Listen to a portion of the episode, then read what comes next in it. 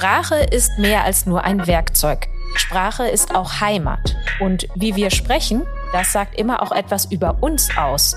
Deshalb wollen wir in diesem Podcast ab sofort herausfinden, wie klingt eigentlich Koblenz? Manche von uns sprechen mehr als nur Deutsch. Manche sprechen besonders kunstvoll, manche sprechen das Gendersternchen. Und unser heutiger Gast spricht so. Lacho Dives. Mein Name ist Marlon Reinhardt und ich wünsche allen viel Spaß beim Podcast RZ Inside.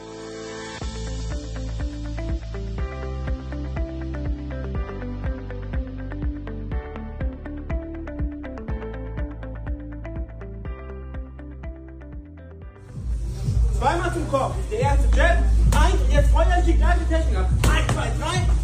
Ja, man hört es. Mein heutiger Gast im Podcast RZ Inside weiß, wie es ist, die Fäuste sprechen zu lassen, zumindest sportlich gesehen.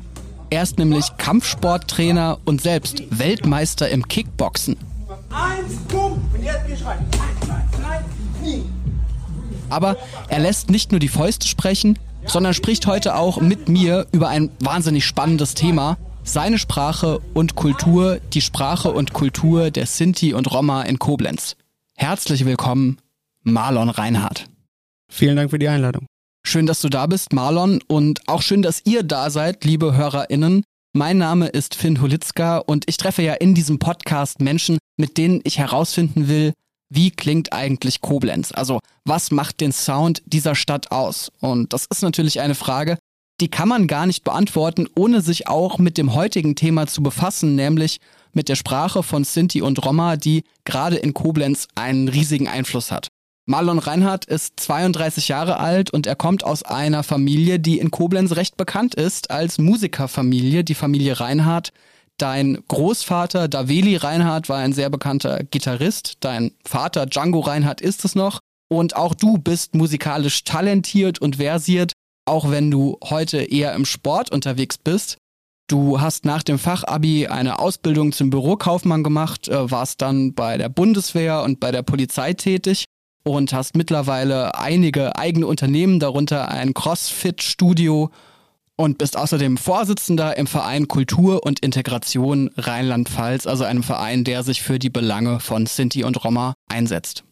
Genau, der Verein Kultur und Integration, der wurde gegründet, um genau den Mitmenschen aus der Kultur zu helfen, einen Schritt näher zu bringen in die Gesellschaft. Und äh, das haben wir uns als Aufgabe und als Ziel gesetzt, arbeiten da täglich dran und haben es jetzt große Erfolge.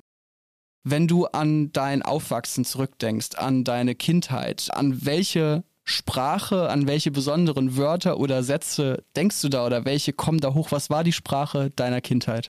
Die Erinnerungen, die ich äh, an meine Kindheit habe, ist, dass ich als Kind äh, erstmal auf Romnes erzogen worden bin, viele ähm, Wörter auf Deutsch auch nicht gewusst habe. Man hat früh angefangen, äh, Romnes zu sprechen und im Kindergarten dann kam das Deutsch Automatik. Und äh, an was ich mich noch genau erinnere, ist, wenn ich immer bei meiner Familie auf der Seite der Mama war, Mama Deutsch, ja, Papa Sinti, Mutter konnte dann durch meinen Vater Romanes. Ich war bei meiner Familie, die kein Romanes gesprochen hat und hat mich nach irgendwas gefragt, was ich essen oder trinken will. Ich kommuniziere dann auf Romanes. Zum Beispiel ein Satz, der mir bis heute im Gedächtnis geblieben ist, bei meiner Tante Clara. Die hat gefragt, was möchtest du? Habe ich gesagt, Mega Mabani. Ja, heißt ich will Wasser. Dann hat sie auf Deutsch gesagt, tut mir leid, Junge, ich weiß nicht, was du willst, aber ich habe hier nur Wasser. War natürlich in dem Fall richtig, aber so haben wir uns immer dann versucht zu verständigen. Ich habe auf Romnes gesprochen, habe dann da drauf gezeigt, Romnes gesagt und sie wusste dann, okay, der meint das und das. Gibt es einen Satz oder ein Wort, den zum Beispiel dein Vater immer zu dir gesagt hat auf Romanes, der dir, der damit immer für dich damit verbunden ist? Ja, der, was mein Vater zu mir gesagt hat, waren eigentlich immer die zwei gleichen Dinge. Der hat gesagt, ähm, bei uns heißt das Wort Muck, heißt lass. So, das war natürlich Nummer eins, ne? Oder Herebre heißt hör auf. Die zwei Sachen, die wurden mir immer gesagt, weil ich anscheinend immer ein bisschen mehr Ja, der Wilde. aktiver war, ne? Und äh, da äh, erinnere ich mich äh, noch gut dran, waren immer so die, ich habe schon irgendwas gemacht, ich habe mich nur in irgendeine Richtung bewegt, Muck, alles klar, umgedreht, wieder zurück. Also die Zweisprachigkeit, die ist bei dir natürlich in der Familie schon angelegt äh, von, von Anfang an. Also Deutsch und Romanes, das hat beides ganz früh immer schon eine Rolle gespielt. Wie sprichst du heute in deiner Familie, also im Alltag? Ja, im Alltag äh, sprechen wir zu 90 Prozent Deutsch. Gerade hier in der Familie ähm, sprechen wir unter uns sehr viel Deutsch, natürlich auch Romnes, wenn es äh, sein muss, dass wenn gerade Sinti aus anderen Städten oder aus anderen ähm, Familien da sind, dann spricht man automatisch mehr Romnes, das ist normal. Aber der, der eigentliche Ton oder die Sprache, die gebraucht wird, ist Deutsch, weil wir ja auch in der Familie mit ganz vielen Kulturen aufgewachsen sind, viele Freunde haben, die auch deutsch sind oder Migrationshintergrund haben, die sprechen vielleicht Türkisch oder Russisch und die einzige Sprache, die wir alle zusammen sprechen konnten, war Deutsch. Und in der Familie halt, gerade wenn Ältere kommen, ne, Tanten oder Onkel, dann spricht man schon Romanes. Aber sag mal jetzt, der normale Sprachgebrauch, der ist mehr Deutsch. Vielleicht müssen wir das nochmal erklären für alle, die sich jetzt fragen. Also, ne, du hast jetzt Türkisch-Russisch angesprochen, alle kennen Englisch, viele hatten Französisch in der Schule, ja, Romanes hat man nicht in der Schule in der Regel. Es ist eine Sprache, die etwas weniger bekannt ist als viele andere Sprachen. Das hat natürlich auch mit der besonderen Geschichte der Sinti und Roma zu tun. Was ist das Romanes für eine Sprache? Also sie kommt ursprünglich, äh, hat sie was zu tun mit dem indischen Sanskrit und äh, es ist im Gegensatz zu den anderen Sprachen, die wir jetzt eben erwähnt haben, vor allem auch eine mündliche Sprache. Das ist, glaube ich, eine große Besonderheit. Die Besonderheit an Romanes ist, dass die von Familie zu Familie oder von Generation zu Generation weitergegeben wird. Sie wurde jetzt in den letzten Jahren mal schriftlich verfasst im Rahmen der Möglichkeiten, was man als Grundbaustein der Sprache äh, sehen kann. Aber wie du schon gesagt hast, es wird mündlich über, äh, überliefert, man spricht Romanes. Die Art und Weise, Romanes zu sprechen, ist auch zu, sag ich mal, zu 50 Prozent ist die identisch, aber da hat jede Familie oder jede, ja, sind die Familie, in welcher Region sie lebt oder in welchem Land, hat da schon ihre eigenen Wörter, aber die Basis, ja, die ist halt wichtig, die ist gleich, wir zählen gleich, wir ähm, haben die gleichen äh, Wörter für Dinge, die man im Alltag gebraucht, ne? wie zum Beispiel, wie ich schon mal drüber gesprochen habe, über Wasser, Feuer, ähm, alles, was aus der damaligen Zeit mit nach Europa gekommen ist, als die Sinti und Roma nach, nach Europa von Indien auskamen, die sind gleich. Und alles andere hat dann das Land, in dem sie leben, mit dazu gebracht. Aber es ist eine Sprache, also ich, ich habe jetzt wirklich nur ganz wenige Beispielwörter von dir gehört, aber eine Sprache mit kurzen, schönen Wörtern, vielleicht gerade auch, weil es eine mündliche Sprache ist. Genau, also wir, also ich finde, wir ähm, sind die jetzt, wenn ich das so als unterscheiden muss, wir sprechen da noch äh, ziemlich fließender. Ne? Wenn jetzt ähm, Freunde von mir, die Roma äh, sind, die sprechen das ein bisschen härter, also es hört sich ein bisschen klangartig härter an. Ähm, aber auch da gibt es auch wieder Unterschiede, ne? Wo, woher die kommen. Da ich äh, gibt auch andere Familien aus, aus, dem Saarland, die sprechen ganz fließendes Romnes, also sehr weich. Ne? Bei uns ist dann trotzdem im Gegensatz zu denen ein bisschen ähm, ja, härter. Aber die Sprache ist sehr, sehr einfach gehalten. Wir haben nicht so viele Artikel, wir haben nicht so viele Umschreibungen. Ja? Da gibt es nur ein Wort und das muss dann für alle reichen. Ich habe gelernt, dass es im Ausland ganz oft nur das Wort Roma gibt und im Deutschen unterscheiden wir zwischen Sinti und Roma. Wie kann man das erklären? Was ist da die Unterscheidung? Das ist ein ganz schwieriges Thema. Da sind wir auch mit einer Auswahl an Sinti und Roma dran, da ein bisschen mehr ja, nachzuforschen und auch ein bisschen mehr zu verstehen. Ich denke, der weltweite Begriff für alle ist Roma. Ja, also bei uns heißt auch Rom, heißt bei uns auch Mensch. Und ähm, da gibt es jetzt zwei Meinungen. Es gibt ja verschiedene Arten der, also wir bezeichnen als Sinti, wir in Deutschland lebenden, aber auch die Franzosen, die Manouche sind Sinti und die Holländer auch. Wir bezeichnen eher alles, was östlich von uns ist, als Roma. Ob das richtig ist, da bin ich der falsche Ansprechpartner. Ich glaube, wir sind im Grunde sind wir alles Roma und es gibt verschiedene Untergruppen. Weil diese Untergruppierung gibt es bei dem von uns genannten Roma auch. Die heißen da zum Beispiel ähm, Kalderasch, Airi. Da gibt es ganz viele Gruppierungen, die ihre eigene Sinti-Gruppe, wie wir es sind, bilden. Ja? Für mich sind wir immer noch ein Volk. Ich gehöre aber zum Stamm, wenn man das so als Stamm nennen darf, der Sinti. Wir sind seit über 600, 700 Jahren nachweislich in Deutschland. Ja, mein mein Opa ist Koblenzer, ist ein Tag hat er in Wiesbaden gelebt, ist in Wiesbaden geboren. Mein Vater ist ein Koblenzer Schengel, ich bin ein Koblenzer Schengel, mein Sohn ist ein Koblenzer Schengel. Deswegen, also wir sind äh, eigentlich ähm, Deutsche sind die. Also er zeigt, das könnt ihr jetzt nicht sehen, er zeigt währenddessen auf seinen Oberarm mit einem Tattoo mit äh, ja der dem Wappen von Koblenz. Ne? Also so genau so, so stark ist die Verwurzelung. So so stark ist die Verwurzelung, ja. Ja, total spannend, weil da merkt man schon, wie schwer sich andere Deutsche, die nicht Sinti und Roma sind, manchmal tun, damit überhaupt die richtigen Worte zu finden. Und jetzt viele kennen Sinti und Roma, aber es gibt ja, das ist ja dann die Mehrzahl und es gibt ja dann sozusagen die Einzahl, würde man dann sagen, wenn ich es richtig klinge, ein Sinto. Perfekt. Ja, ein Sinto und äh, Frauen, Ja. Genau. Also ich glaube, das ist schon was, das war zum Beispiel für mich jetzt äh, neu zu lernen. Ich finde es ja immer toll, wenn man äh, auch neue Wörter lernt, weil das heißt, dass man mehr erkennt in der Welt und die Welt besser beschreiben kann. Genau. Du selber würdest dich selber, ich bin Sinto, würdest du dann quasi sagen. Ja, wenn mich einer nach meiner, nach meiner äh, Kultur fragt und ähm, was ich bin, ich bin deutscher Sinto. Also ich bin Sinto aufgrund meiner, meiner ethnischen Vergangenheit, sage ich jetzt mal, aber ich bin auch genauso Deutscher. Ähm, das ist der Unterschied zu allen anderen ähm, Nationen oder, oder Minderheiten äh, auf dieser Welt. Wir identifizieren uns mit dem Land, in dem wir leben. Ja, also ich bin deutscher Sinto und äh, es gibt dann französische Manouche, dann gibt es die Irish Traveler. Die sind, die sind aber auch dann Irish Traveler. Die sind dann keine German Traveler. Ja, also und ähm, genau, und die Einzahl ist Sinto, die Mehrzahl ist Sinti und die weibliche Form ist Sintiza. Das ist auch ein Thema, was mittlerweile mehr Aufmerksamkeit bekommt. Ganz lange hat, glaube ich, die Gruppe der Sinti und Roma nicht so viel Aufmerksamkeit bekommen. Aber wenn man mal in die Recherche geht, merkt man, das ist auch nicht so eine winzige Gruppe, wie manche äh, denken mögen. Also es gibt Zahlen in Europa, acht bis zwölf Millionen Sinti und Roma. Für Deutschland gibt es Zahlen, es ist ein bisschen schwierig anscheinend, das genau herauszufinden, aber es gibt auch Schätzungen 70.000 bis 150.000 aber deine, deine Reaktion zeigt schon, das ist eine schwierige Sache. Ja, es, äh, wir kennen die Dunkelzahl nicht. Ja, wir kennen die Dunkelzahl nicht. Es ist auch schwierig, ähm, ich, ich finde es heutzutage generell schwierig, eine, eine Volkszählung zu machen von, von einer Personengruppe, egal von welcher Personengruppe. Ne? Also ich würde jetzt nicht hingehen und äh, wie will man es zählen? Soll man die Mitglied werden lassen in irgendeinem Verein, um zu wissen, okay, du darfst jetzt nur Mitglied werden, wenn du Sinto, Sintitza, Rom oder Romni oder der Gruppe der Roma bist? Das geht meiner Meinung nach nicht und ähm, ich schätze die Zahl weitaus höher. Und hast du eine Schätzung oder auch nur ein Bauchgefühl, wie viele Sinti und Roma in Koblenz leben? In Koblenz, ja, leben einige tausend. Mhm. Ja, einige tausend. Also ich gehe mal stark davon aus, dass in Koblenz um die dreieinhalb bis fünftausend Sinti und Roma leben. Mhm. Seid ihr untereinander dann auch stark vernetzt oder ja, also ist das sozusagen, man lebt in derselben Stadt und hat vielleicht dieselbe äh, Herkunft, aber kennt sich im Grunde genommen nicht?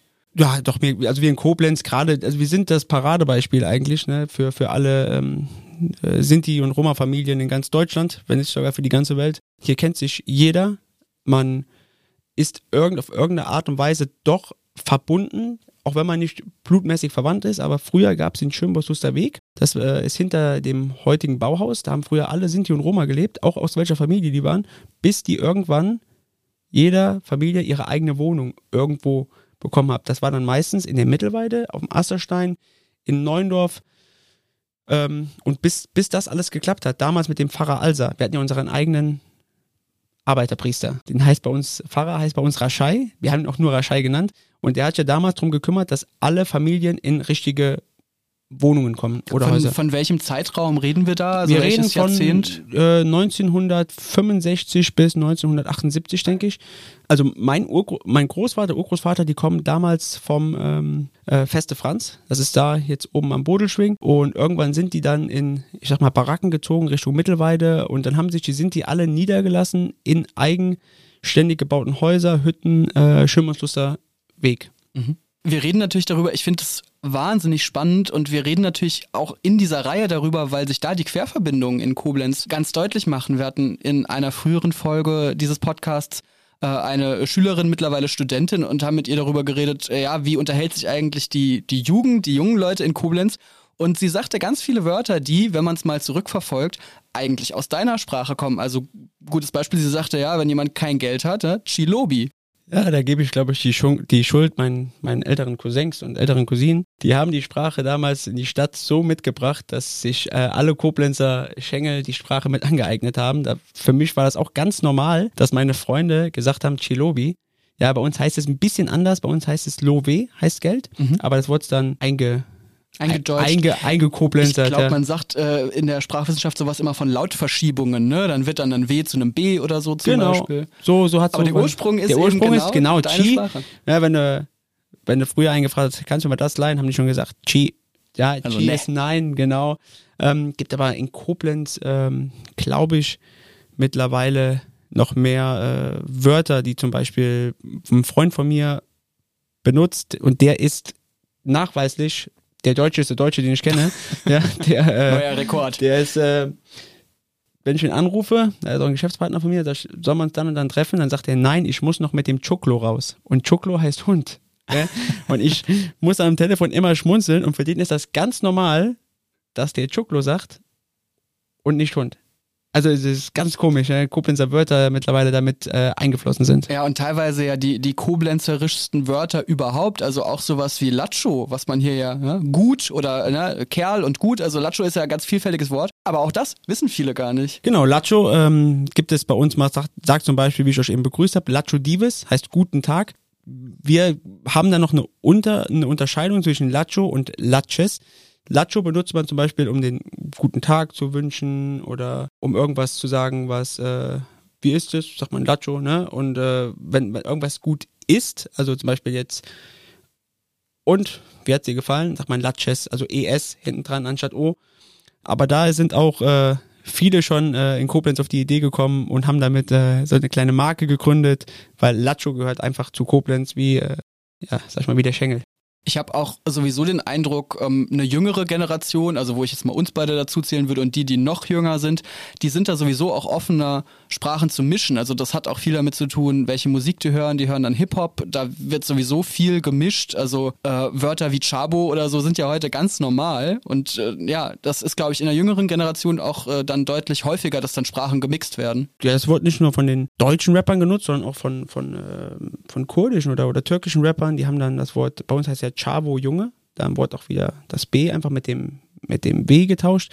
Und es äh, ist ganz normal, dass das dann in der, in dem Slang genutzt wird. Aber auch, auch andere Sprachen. Also Romanes höre ich immer wieder mittlerweile wieder mehr. Ne? Also das Wort Chi ist mir mittlerweile wieder, oder Lacho fällt mir immer wieder öfter auf. Total. Ja, das kommt, äh, das kommt aber auch nicht aus, aus Überlegung. Also ich merke es ja, wenn das, wenn das junge Menschen sagen, das kommt nicht, weil die es überlegen müssen, sondern es ist für sie ein ganz normales Wort. Also ich kann äh, jedem, der gerade zuhört, der das spannend findet, äh, wirklich äh, empfehlen, hört auch nochmal in die alte Folge rein mit Clara Libowski, Schülerin, jetzt Studentin, die, die das wirklich toll erzählt. Also da gibt es zum Beispiel das Wort Che, was man als Nein oder als Verneinung in jeglichen Situationen verwenden würde. Also wenn man sagt, man hat kein Geld mehr, an man hat man Che-Geld, wenn man sagt, man hat keine Lust, hat man Che-Lust und so könnte man das dann aber auch, wenn einem jemand eine Frage stellt, die man verneint, auch einfach nur kurz damit antworten und sagen Che, nein. Und ich finde, ne, da sieht man total die Verbindungen Genau. in dieser Stadt. Und im Endeffekt wissen die nicht, wo es herkommt, weil es auch keine Rolle spielt, weil die Sprache in der Jugend in Koblenz so aufgenommen worden ist, dass es schon wieder ein komplett eigenes Ding ist.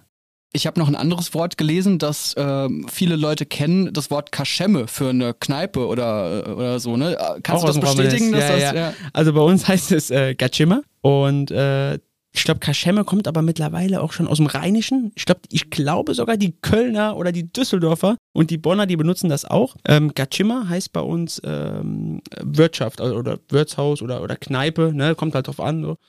Und äh, Kaschemme haben die dann mit da rausgezogen. Ne? Das ist, äh, aber wir haben auch ähm, zum Beispiel Spitala, heißt bei uns Krankenhaus. Mhm. Also wie Hospital Richtig. oder Spital, halt, genau. sag mal, in und da, Süddeutschland. daher kommt das, da haben wir auch uns einige Wörter dann so ein bisschen aus anderen Sprachen angeeignet.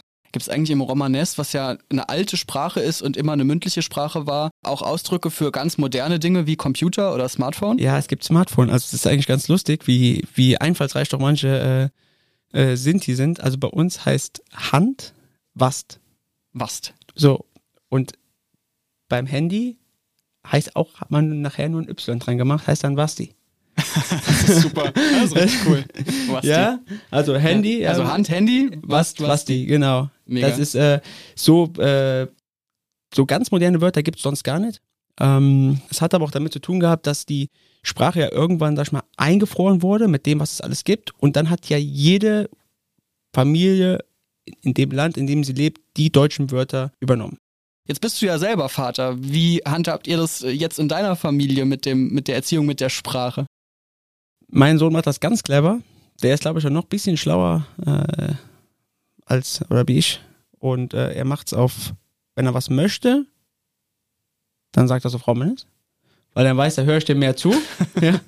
Und ansonsten spricht er Deutsch. Also er war, äh, als, als er ganz klein war, haben wir ganz viel Romnes gesprochen, äh, gerade mein Vater und ich. Und dann kam er in den Kindergarten und im Kindergarten hatte er das genau die gleiche Problematik.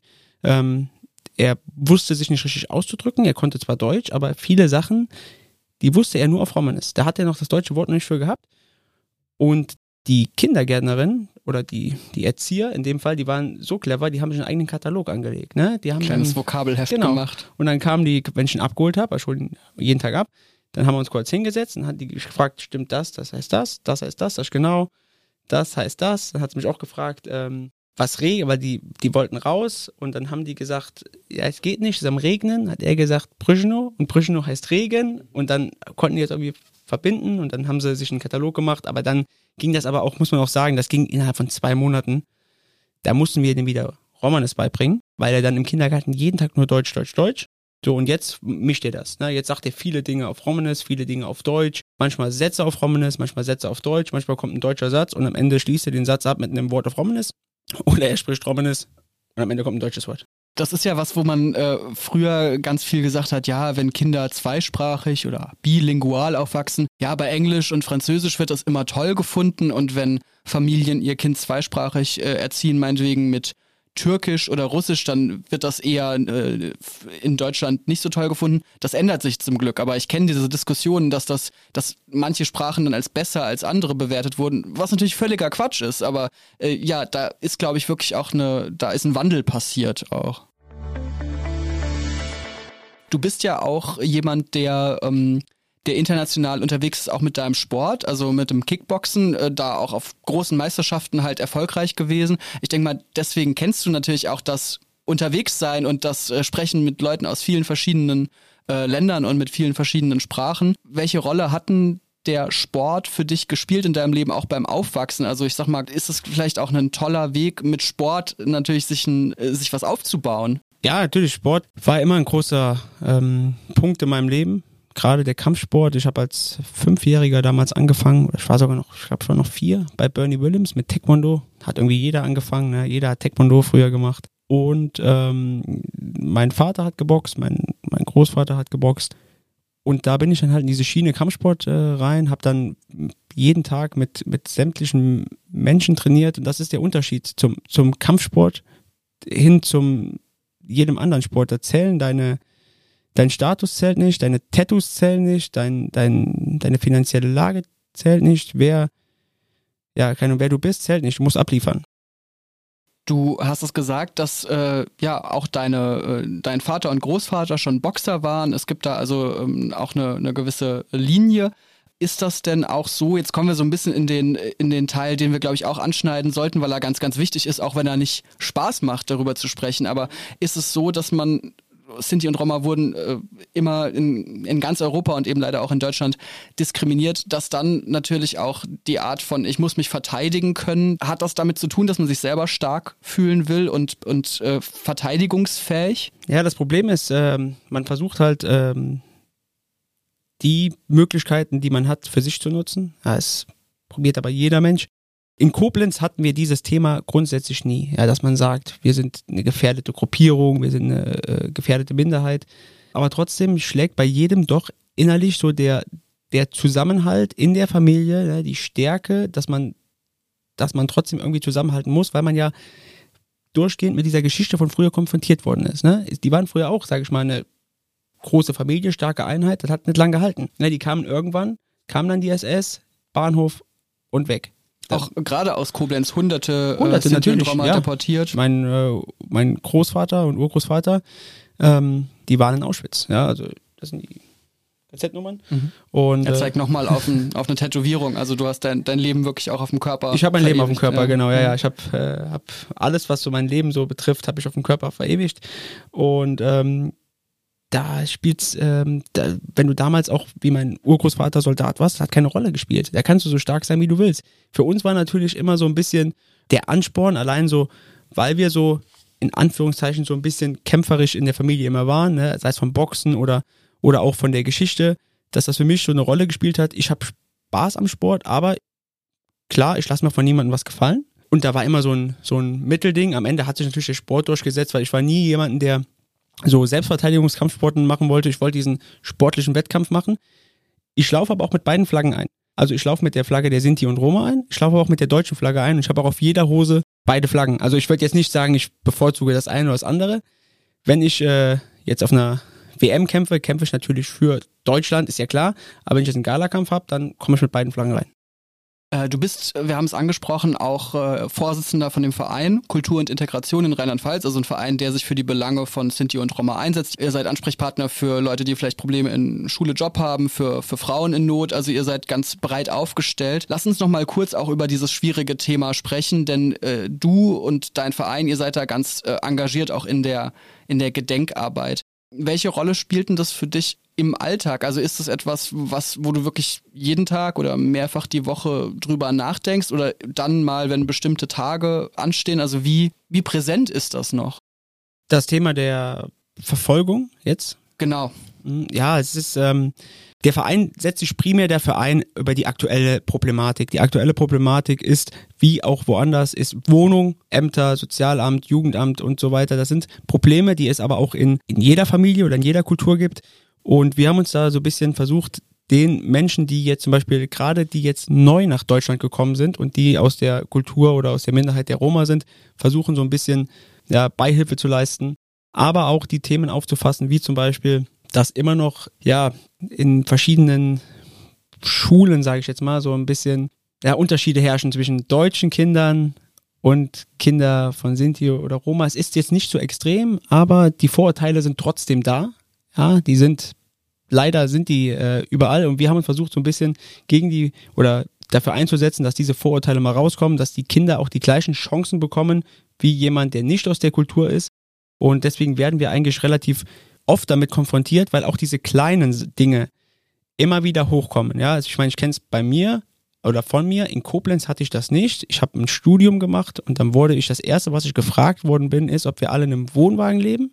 Mhm. Also so diese Vorurteile. Total. Ob wir jeden Tag Lagerfeuer machen, ob ich den ganzen Tag nur Gitarre spiele. Also die Vorurteile kommen dann schon hoch, ja, oder, oder dass man so beschrieben wird. Das Problem ist aber dann, wenn dann, man kann ja sag ich mal, sich so ein Bild haben von einer speziellen Kultur. Aber wenn man dann nicht die gleiche Chance bekommt und wenn man die gleichen Noten hat und die gleiche äh, oder vielleicht noch besser ist, dann wird es schwierig. Ja, dann wird es auch schwierig für denjenigen, Fuß zu fassen für, oder für diejenige Fuß zu fassen in der Gesellschaft. Und ähm, da haben wir uns so ein bisschen jetzt auch gerade mit äh, Hilfe für Frauen, ja, auch, auch in dieser Kultur, wie in jeder Kultur gibt es auch immer, dass immer noch Frauen leider äh, vergewaltigt werden oder sonst äh, oder misshandelt werden und auch die unterstützen wir, denen helfen wir. Und das ist eigentlich der, der Alltag in dem Verein. Also das erste ist, wir versuchen grundsätzlich die Kinder, Jugendliche, Heranwachsenden in Schulen, Jobs, Praktika, Ausbildung zu bekommen. Wir versuchen Vorurteile abzubauen, Gedenkarbeit schon zu machen, aber irgendwann muss die Gedenkarbeit auch einfach nur da sein, damit man es nicht vergisst. Wenn ich jetzt jedes Mal anfange, irgendwo ein Denkmal zu bauen, irgendwo wieder eine Statue zu bauen, irgendein, ja, sag ich mal, eine Gedenkveranstaltung zu machen, ist okay, aber das ganze Geld kann ich in die Bildung investieren von jungen Menschen. Mhm. Das ist natürlich ein wahnsinnig komplexes Thema, aber ich finde das eine total spannende Perspektive und ich nehme da so ein bisschen mit. Du sagst ja, das Gedenken ist wichtig, aber der Blick in die Zukunft, der ist Viel mindestens wichtiger. genauso wichtig oder noch wichtiger. wichtiger. Du hast jetzt diese blöden Vorurteile angesprochen. Es gibt Diskriminierung, ich will das jetzt hier gar nicht wiederholen, aber so Wörter, die man vielleicht schon so. gehört hat, ne, mit, mit Z, das dann auch ein Schnitzel bezeichnet. Ich finde aber interessanter zu fragen, hast du denn auch schon mal positive Erfahrungen gemacht mit jemand, der das Wort vielleicht benutzt hat und dann hast du mit dem ein Gespräch geführt und danach hat der was gecheckt und, war, und danach konntet ihr euch besser verstehen. Also gibt es diese Momente auch? 90 Prozent der Menschen, die es sagen, oder sagen wir weniger, 80 Prozent, die es sagen, die meinen es gar nicht so. Die, sind's, die haben keine ähm, Verbindung zu dem Wort und die haben es einfach aufgrund von Produkten oder Nahrungsmitteln oder was auch immer kennengelernt. Die können mit diesem Wort nichts anfangen. Es, was, was vollkommen normal ist. Ja, die KZ-Nummer von meinem Opa ist Z2252 und das Z steht nicht für eine Zahl, das steht für Zigeuner. Das Ganze steht einfach dafür. Ne? Das ist der erste Grund, warum wir sagen, dieses Wort hat in der Gesellschaft nichts verloren, weil das Z wurde tätowiert, um eine bestimmte Menschen als, ja, mit, mit einer Nummer auszustatten. Ansonsten ist es ein schwieriges Thema, ne? Also meine, meine Freunde, die nennen es gar nicht mehr so, ja, die, die sagen, sind die oder also wenn man darüber spricht, man spricht ja eigentlich nicht darüber. Was ich merke ist, dass es immer mehr Menschen gibt, die es aus ja, Provokationsgründen Mhm. benutzen. Aus Trotz auch. Ja, aus sagt, Trotz. Ich lass mir das jetzt nicht verbieten.